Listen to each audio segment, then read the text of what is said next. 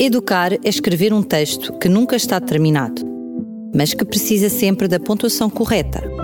Ponto e vírgula. Um apontamento educativo com o professor Jorge Branquinho.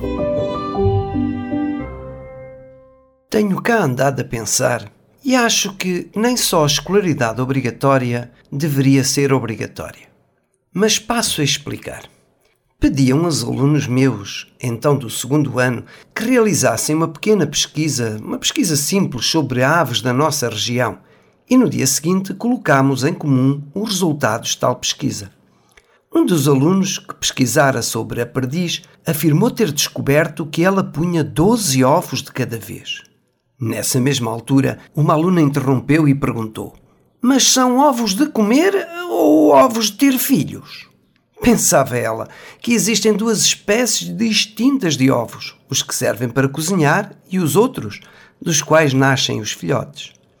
Nesse momento voltei a recordar a importância da escola chamada paralela, aquela que se situa fora dos muros da escola e onde ocorrem as chamadas aprendizagens não formais.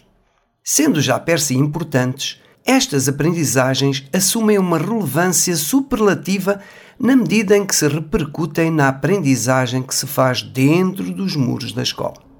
Efetivamente, das experiências extraescolares das crianças resulta um conjunto de saberes que pode ser colocado ao serviço da sua aprendizagem académica.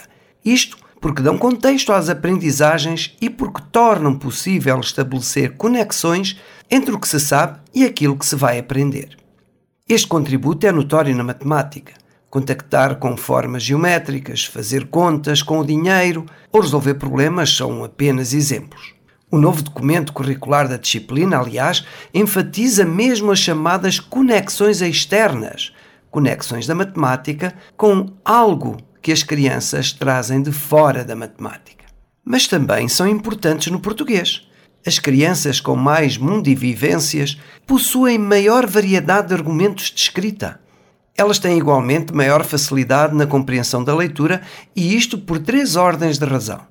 Primeira, o que se sabe sobre um tema de um texto permite fazer antecipações de modo a compreendê-lo melhor. Isso consegue-se fora da escola.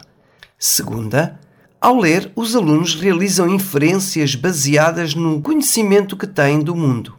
Por exemplo, se num determinado texto surgir às tantas a frase que diz Pediu-lhes que enchessem uma cesta com cerejas e outra com morangos, mas Alice preferiu escolher as mais baixas.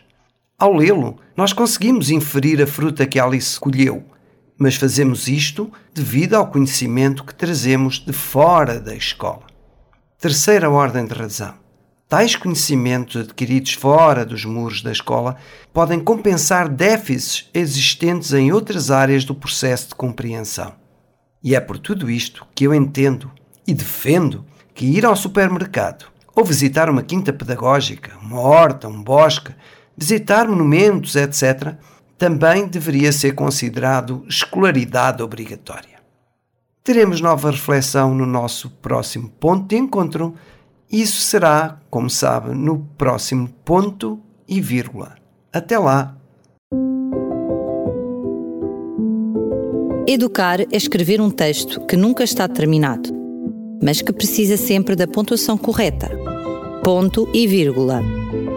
Um apontamento educativo com o professor Jorge Branquinho.